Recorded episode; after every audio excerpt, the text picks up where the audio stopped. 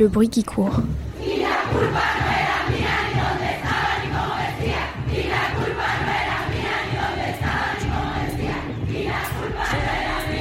Tu l'entends Le bruit qui court.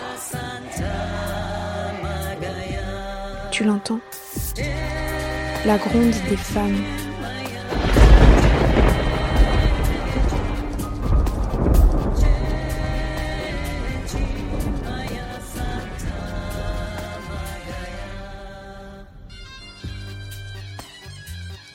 Bonjour et bienvenue à toi. Tu écoutes actuellement Le bruit qui court, ton podcast féministe internationaliste qui te présente à chaque épisode un pays et une de ses habitantes pour échanger sur ce qui nous lie, nous oppose, nous oppresse et nous libère en tant que femmes du monde entier. Au micro de cette version campus du bruit qui court, des étudiantes françaises et internationales se donnent la réplique dans des échanges sorores au-delà des frontières. Dans cet épisode, Clara interview Pavlina, qui nous vient de Slovaquie. Elles abordent ensemble le sujet de l'avortement et des mouvements présents autant en Slovaquie qu'en France, luttant contre ce droit fondamental des femmes à disposer de leur corps. Bonjour déjà, Pavlina. Bonjour Clara. Donc aujourd'hui, on va parler du pays dont tu viens, qui est la Slovaquie qui est donc un pays d'Europe centrale dont la capitale est Bratislava. Donc c'est un pays membre de l'UE et qui compte environ 5 millions d'habitants et qui a majoritairement comme religion le catholicisme à 62% on estime. Alors l'un des faits marquants sur ce pays en matière de politique, c'est qu'en 2019, donc la Slovaquie a élu une femme au pouvoir qui est donc devenue la présidente du gouvernement et qui est Zuzana Chaputova. Donc ça a été un vote symbolique pour le pays et qui a été donc la première femme présidente en Slovaquie. Donc parmi les axes qui ont été abordés par sa campagne, on retrouve des sujets très clivants comme par exemple les droits LGBTQ+. Elle se place également pour la reconnaissance des couples homosexuels et pour l'accès à l'adoption pour ceux-ci. Donc c'est quelque chose de marquant pour le pays. Et donc Susanna Chaputova a également mené une politique pour les droits à la contraception et à l'avortement, qui sont aussi des sujets très importants pour le pays et sur lesquels il y a encore euh, pas mal de débats. Et justement, l'avortement, ça va être le sujet de notre épisode, donc c'est pour ça que je le mentionne. Donc avant, je vais juste citer quelques chiffres clés du pays. Déjà, au niveau des féminicides dans le pays, par exemple, le chiffre que l'on retrouve, c'est 8 femmes tuées par leur conjoint depuis 2010 par an. Donc c'est un chiffre qui peut très vite étonner parce qu'il est particulièrement bas pour un pays européen. C'est vrai que euh, en France, en 2021, on a recensé 113 féminicides et on est euh, globalement toujours au-dessus de 100 par an. Donc la question c'est de savoir si on a vraiment un chiffre qui est très très bas dans le pays ou si plutôt on va dire que les forces de l'ordre ne prennent pas au sérieux ces homicides et ne, les classifient pas comme il faut.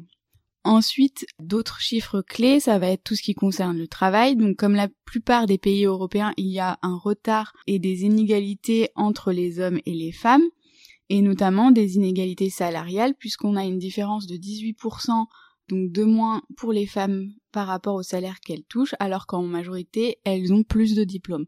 Et par rapport à ça, donc ces chiffres sur le travail ou alors aussi euh, sur les féminicides et euh, plus globalement sur l'avortement, je voulais déjà avoir un peu ton avis sur euh, ça. Alors, je vais essayer de répondre en ordre, comme tu, tu as mentionné des choses.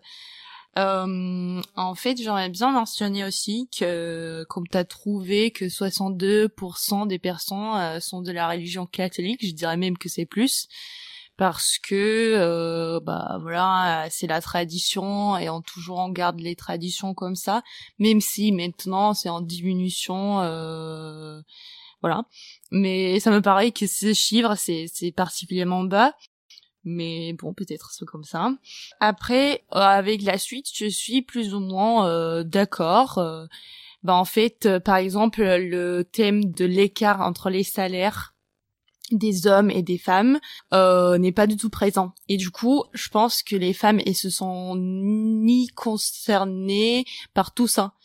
Et c'est-à-dire que on fait pas attention que c'est comme ça Et pour moi, c'est assez étonnant que c'est quand même 18%. Je savais que ça va pas être euh, genre égalité, mais je savais pas qu'il y a quand même 18%, que c'est à peu près pareil qu'en France, j'imagine. Après, tout ce qui est malheureusement euh, la violence conjugale, ça reste toujours euh, considéré comme une sorte de, de la honte pour la femme et pas du tout pour l'homme d'ailleurs, ce qui est toujours bizarre. Mais aussi, par exemple, les policiers ou les institutions qui doivent être concernées, en fait, il plutôt il décourage des femmes de le dire. Euh, il lui dit, par exemple, vous pouvez régler ça à la maison, à la famille et qu'il faut pas porter plainte, etc. Du coup, ça se passe comme ça. Peut-être c'est pour ça que le chiffre est assez bas. Mais en général, je pense que il y a, il y a toujours la violence conjugale partout qui est un peu cachée. Alors, du coup, par rapport à ce que tu as dit et au fait que euh, que tu pensais que 62% c'était un peu bas pour euh, ce qui concerne la religion catholique dans le pays, c'est vrai que un des clichés qu'on peut avoir nous en France ou moi par rapport au pays euh, donc la Slovaquie, c'est que justement c'est un pays très religieux et peut-être très traditionnaliste, donc avec euh, un système patriarcal et un système où la famille est vraiment au centre de bah de tout avec euh, l'homme un peu en chef de famille, ensuite une femme qui va être plus bah dominée on va dire par son mari et puis après les enfants. Et donc avec euh, cette hiérarchie où on a un respect des aînés et où euh, tout ça s'articule vraiment autour de la religion catholique du coup. Et ça je voulais savoir si c'était vraiment encore le cas si ça a été le cas si, comment c'est aujourd'hui. À mon avis je crois que ça a été le cas il y a plusieurs années. Là ça a commencé à changer un peu. Mais quand même il y a toujours euh, la religion qui est très très importante surtout par exemple par nos grands-parents qui est très euh, bah, on peut voir qu'il y a toujours des grands-parents qui nous amènent à l'église etc et qui sont assez traditionnels qui essayent de tenir la tradition mais par contre, je pense que ce qui est triste de voir, c'est que c'est toujours les femmes, on va dire, de cette génération-là, de, ma grand-mère, de mes grands-parents, que c'est eux qui toujours qui essayent de changer euh, l'accès à l'avortement. Ce sont pas les jeunes. Et ce qui est encore plus triste, qu'il s'agit des femmes. Bon, ce sont les femmes euh, très très chrétiennes, par exemple, mais on toujours on aborde ce sujet avec euh, avec les, les différentes générations. Ok. Juste pour la religion, est-ce que ça se ressent par exemple dans la politique du pays ou pas? Bah, malheureusement, euh, il y a quelques parties. Euh, bah, chez nous, c'est pas vraiment que la religion est séparée de l'État. Mm. Ça veut pas dire qu'on n'a pas les lois, etc. Mais c'est juste euh, que, par exemple, dans les partis politiques, il y a beaucoup euh, tout ce qui est c'est présenté, la religion est présentée malheureusement. Euh, voilà, du coup c'est quand même il y a une sorte d'influence de de cette personne-là euh, sur les questions euh, comment ils vont mener la politique de l'État et c'est pour ça qu'on aborde toujours toujours et encore toujours cette question-là par rapport euh, à l'avortement et à l'accès à l'avortement, comme tu disais que la religion facilitait pas forcément, enfin l'aspect religieux faisait que les politiques ne facilitaient pas l'accès à l'avortement en Slovaquie. Que chez nous, ça a aussi été des questions qui ont fait débat. Et donc juste pour faire un peu le point et la comparaison, comment ça se passe en France, comment ça se passe euh, en Slovaquie. Je vais déjà euh, commencer par faire le petit historique de, du droit à l'avortement en France. Donc, euh, c'est seulement depuis 1974-75. Donc, ça a été voté en 74, appliqué en 75 sous la loi Simone Veil que euh, l'avortement est devenu légal. Et en 2001, on a aussi eu la loi Aubry qui nous a permis notamment d'allonger les délais, donc qui étaient au début à 10 semaines et qui sont passés à 12 semaines. Et aussi pour les mineurs, il est plus nécessaire d'avoir les autorisations parentales. Et ça, par exemple, euh, je sais pas du tout en Slovaquie. Donc déjà, quel est le délai euh, légal? Bah, délai légal, c'est toujours euh, 12 semaines. Euh, ça a été toujours euh, l'avortement est légal en Slovaquie depuis 1950. C'était avant en France, au moins Oui. quelque chose, on était en avance. Et mais par contre, au niveau de, de mineurs, je pense qu'il y a toujours euh, besoin de d'une autorisation euh, adulte. Donc aussi, il faut savoir que chez nous, euh, l'IVG, c'est 100% remboursé par l'assurance maladie depuis 2013. Donc ça, pareil, est-ce que en Slovaquie, euh, c'est une question qui se pose ou pas? Bon, c'est pas du tout remboursé euh, chez nous. En fait, c'est c'est c'est un coût assez assez important, on va dire. Le coût approximatif, c'est de 300 euros jusqu'aux 500 euros, qui est pas négligeable dans quelques cas. Et c'est pas du tout remboursé par la sécurité sociale. Qui est d'ailleurs même pas, il y a même pas, la question se, se, se pose pas en fait. Oui. Je sais pas pourquoi, mais les autorités, ils veulent pas qu'on rembourse ça parce que je pense que déjà en Slovaquie, par exemple, il n'y a pas l'avortement par la voie médicamenteuse. Du coup, euh, je pense que c'est une sorte de business que on, il veut garder parce que euh, c'est carrément moins cher de, de donner la pilule que faire en sorte de. Bah, chez nous, c'est toujours euh, l'ancien technique par carottage. Depuis 2017, c'est interdit d'entraver la volonté d'une femme à avorter. C'est considéré comme un délit. Les médecins notamment n'ont pas le droit en fait de ils ont le droit de refuser de pratiquer l'IVG mais ils n'ont pas le droit de laisser la femme sans sans rien et sans information donc ils sont censés la réorienter vers quelqu'un, lui donner toutes les informations nécessaires et euh, et l'éduquer en fait tout simplement si elle a des questions ou quoi. Donc pareil, je sais pas chez vous comment ça se passe. Est-ce que les médecins déjà euh, ont droit de refuser? Est-ce que euh, ils sont une majorité à refuser ou pas? Et euh, comment ça se passe si un médecin refuse? Parce que du coup, vu que les délais sont assez courts, euh, ça devient vite compliqué. Et justement, on peut se retrouver dans des cas où les délais après sont dépassés.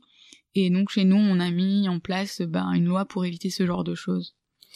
Bah, en fait, euh, je pense que ils ont droit de, de refuser. Euh, par contre, euh, comme tu as dit, euh, il doit les mener par quelqu'un euh, ou vers quelqu'un qui qui pourra le lui faire euh, cet avortement.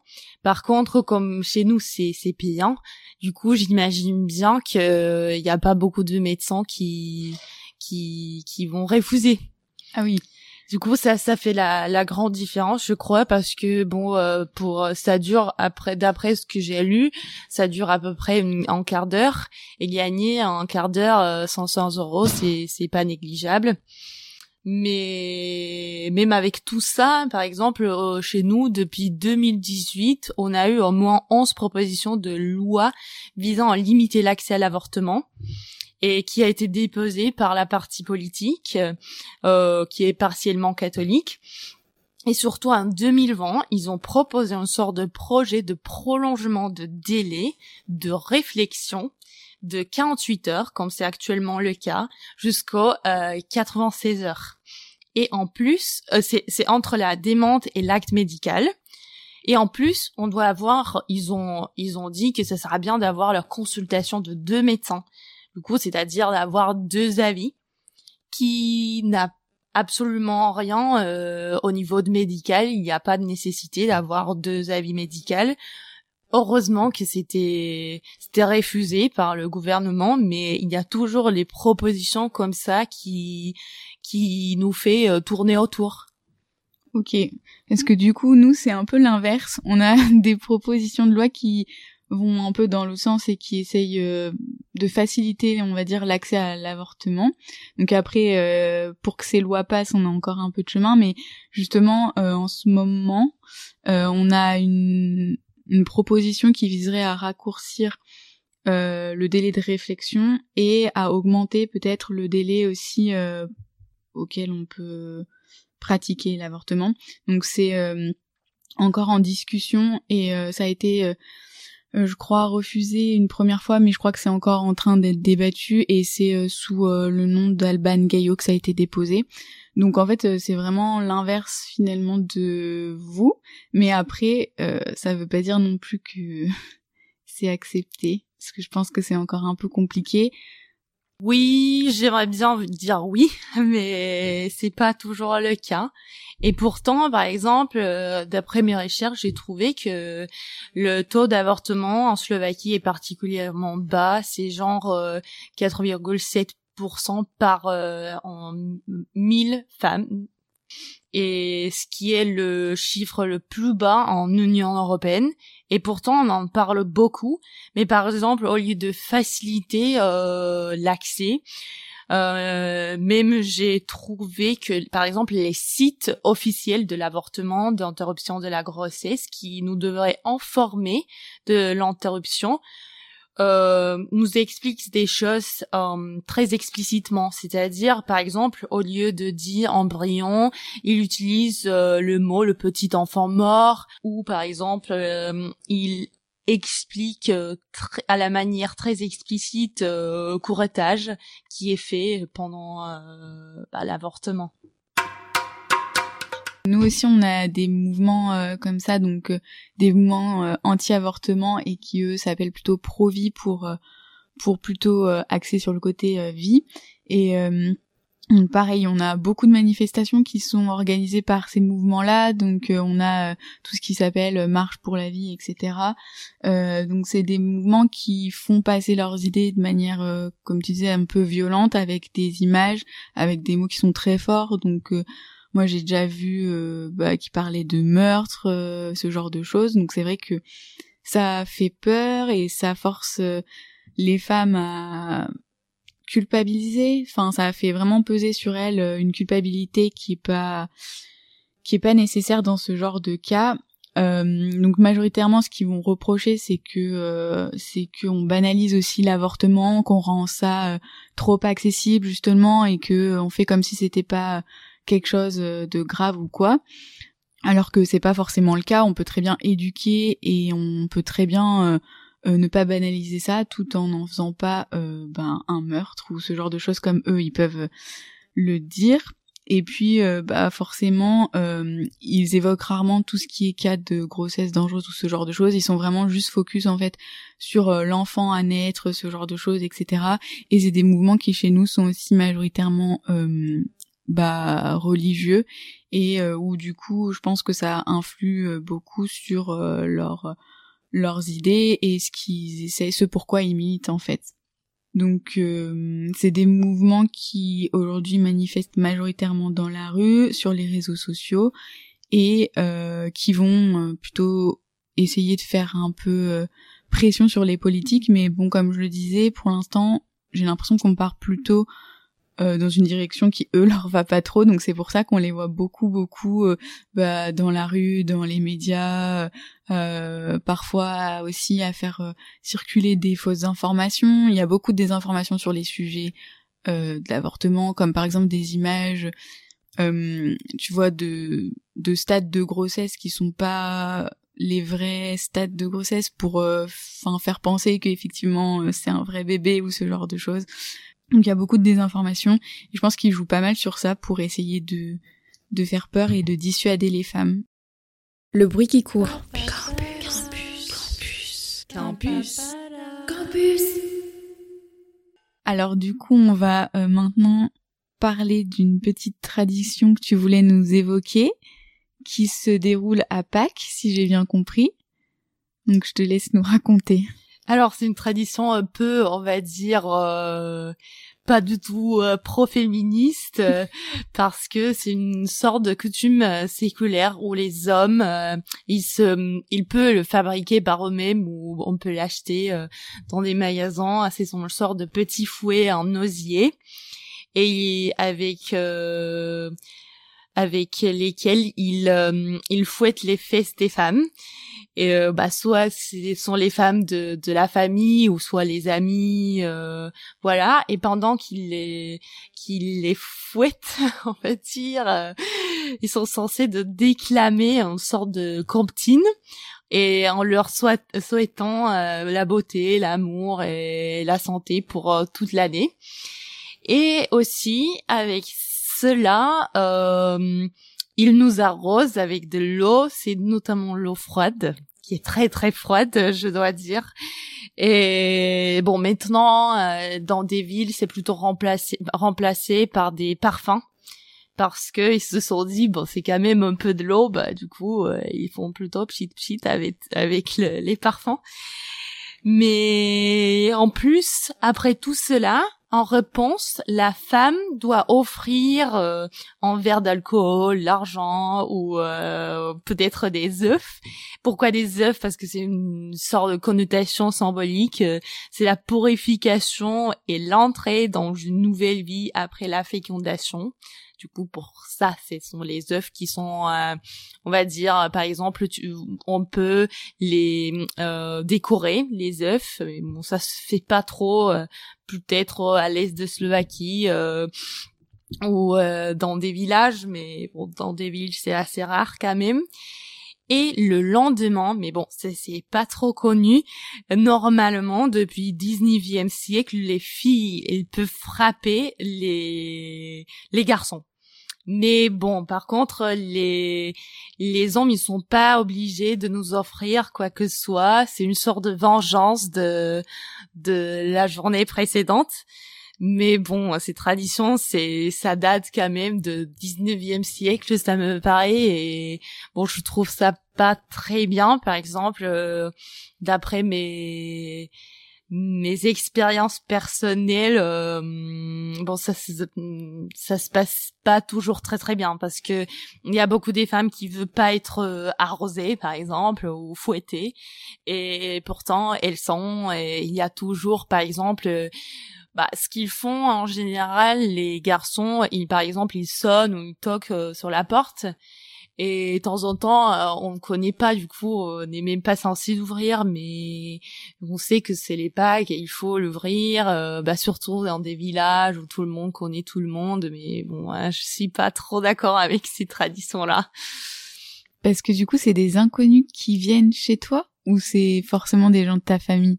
Euh, ça dépend. Ça peut être des inconnus, ça peut être ta famille. voilà, tu sais jamais sur qui tu vas tomber.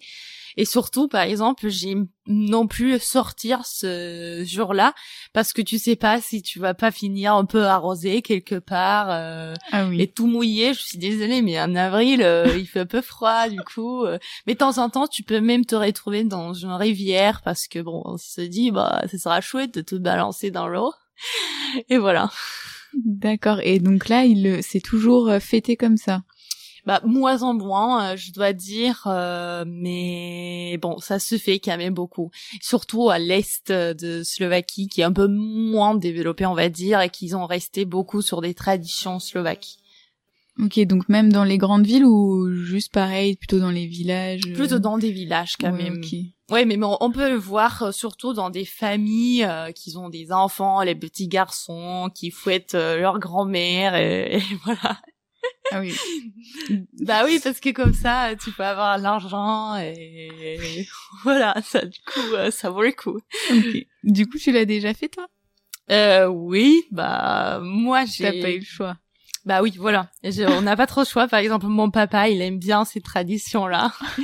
bon après, c'est pas. Je sais que quand je raconte, peut-être ça, ça peut paraître un peu violent, mais c'est pas si violent. Ils utilisent pas vraiment leur force. Bon, c'est un peu forcé qu'ils ils jettent un peu de l'or sur nous, mais c'est pas si violent que ça. Mais bon, j'aime pas trop. Mais par contre, j'ai déjà vécu euh, plusieurs euh, Pâques où j'ai fini dans la rivière ou euh, dans un, tout, un, petit ruisseau, euh, voilà, même dans une piscine, par exemple. D'accord. Ça t'a pas trop plu Ah non. ok. Pour notre dernière partie, euh, tu voulais qu'on parle un peu des mouvements féministes. Oui, je veux et bien. qu'on parle un peu de ce qu'on voit en France, de ce qui se fait, et puis euh, par rapport à la Slovaquie. Donc c'est vrai que euh, en France, on a eu pas mal de vagues féministes, Et euh, dernièrement, avec tout ce qui est réseaux sociaux, etc., ça prend quand même une grande ampleur. Et on a aussi euh, beaucoup de manifestations de différents collectifs, euh, différents mouvements qui luttent euh, bah, pour euh, les femmes, sur différents sujets aussi, qui vont ben, des féminicides aux violences sexuelles, donc ce genre de questions.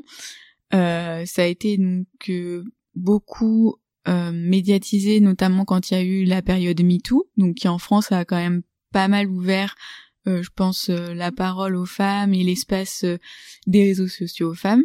Et depuis, je pense qu'on a beaucoup de choses qui se font, qu'on voit et et qui bougent un peu chez nous. Et comme je le disais, on a notamment beaucoup de manifestations. Est-ce que en Slovaquie, on a aussi peut-être soit des manifestations dans la rue, soit sur tout ce qui est réseaux sociaux? Parce que je pense que la partie réseaux sociaux, ça devient de plus en plus là où euh, les femmes euh, essayent de s'emparer un peu euh, de l'espace et de pouvoir retrouver un espace peut-être safe et où elles peuvent prendre la parole. Donc est-ce que vous vous avez des, des moyens comme ça de vous exprimer, plutôt manifestation, plutôt en ligne?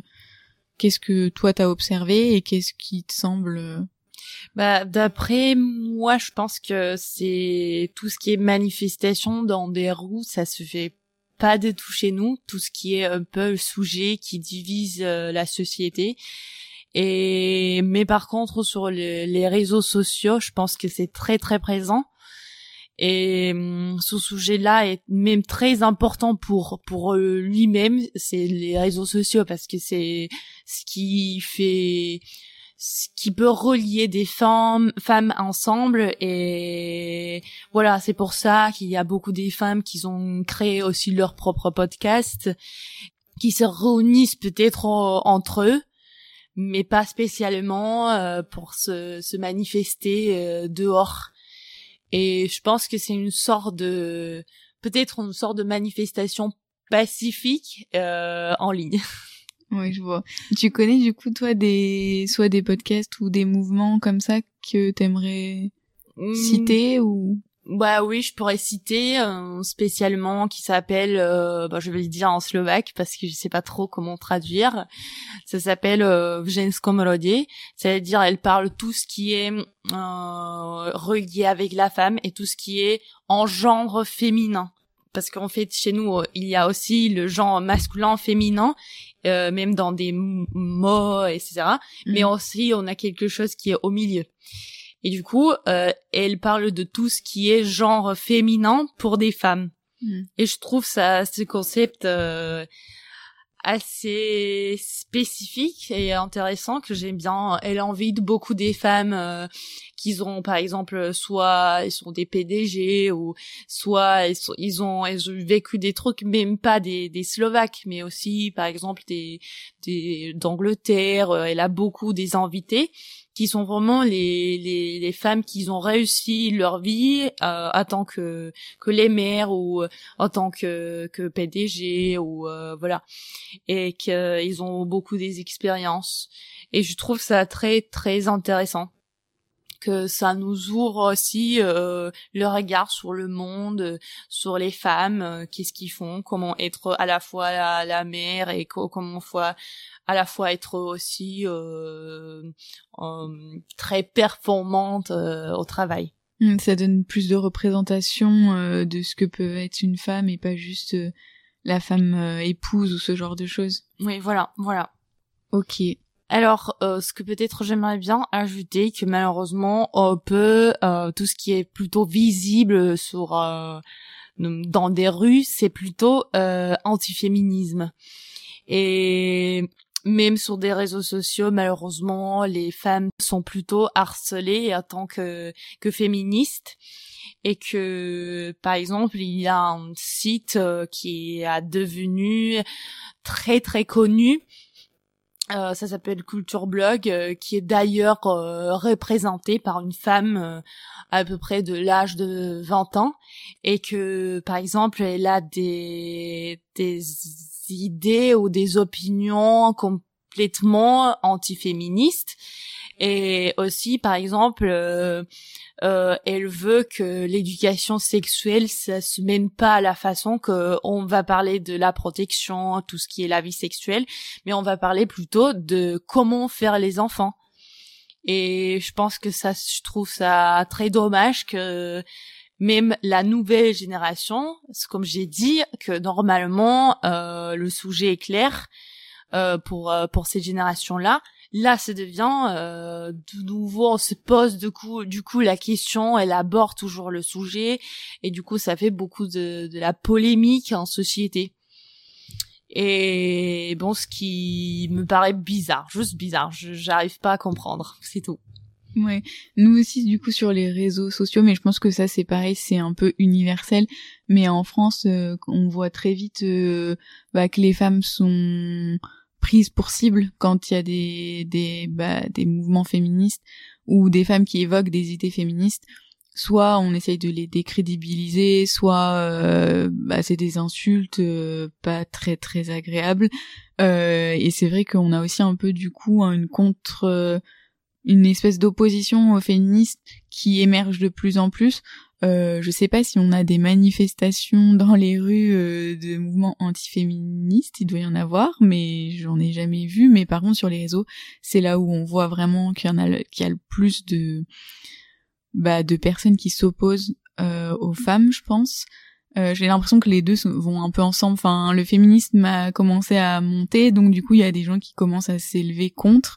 Et et il y a des termes, par exemple, je sais pas si tu les as déjà croisés, mais comme féminazie ou ce genre de choses qui sortent des réseaux sociaux et qui sont des choses un peu violentes, je trouve, euh, et qui sont reprises comme ça et qui donnent de l'ampleur et de l'engouement à ce genre de de mouvements qui du coup euh, font plus parler d'eux que finalement bah les mouvements qui nous sont importants et qui peuvent nous aider. Donc c'est vrai que je suis d'accord avec toi sur le fait que c'est dommage et que c'est pas forcément mettre en valeur euh, bah, ce que ce pourquoi on essaye de lutter et que c'est toujours euh, rabaisser et dénigrer alors que c'est quand même des sujets importants. Ouais, et ça reste toujours le combat euh, pour l'avenir quoi. Oui, c'est sûr. Alors, euh, on est arrivé à la fin de ce podcast où on aura surtout parlé euh, de Slovaquie, de tradition, d'avortement et de religion, et puis aussi euh, de quelques faits traditionnels comme les Pâques. donc, je voulais te remercier pour ce podcast qu'on a enregistré ensemble. Et on aurait eu encore plein d'autres sujets à aborder, mais on n'aura malheureusement pas le temps en un seul épisode. Alors merci Clara pour cette invitation et c'était euh, bizarre de partager tout ça avec toi. Merci. Merci à nos deux étudiantes pour leur travail et leur témoignage. Si cet épisode vous a plu, vous pouvez laisser un commentaire et 5 étoiles sur Apple Podcast. C'est le meilleur moyen gratuit de soutenir le bruit qui court. On reste présente sur les réseaux, surtout sur Instagram, pour échanger quand vous le souhaitez et pour découvrir tous nos événements physiques sur le thème de l'égalité des sexes et des genres. Ce podcast est soutenu par la Commission européenne et son projet Mind Changers qui vise à renforcer les connaissances et l'engagement des citoyens et des citoyennes sur les objectifs de développement durable de l'ONU. Pour en savoir plus, n'hésitez pas à vous rendre sur le lien en bio. En ce qui me concerne, je vous dis à très vite pour qu'on entende ensemble le bruit qui court.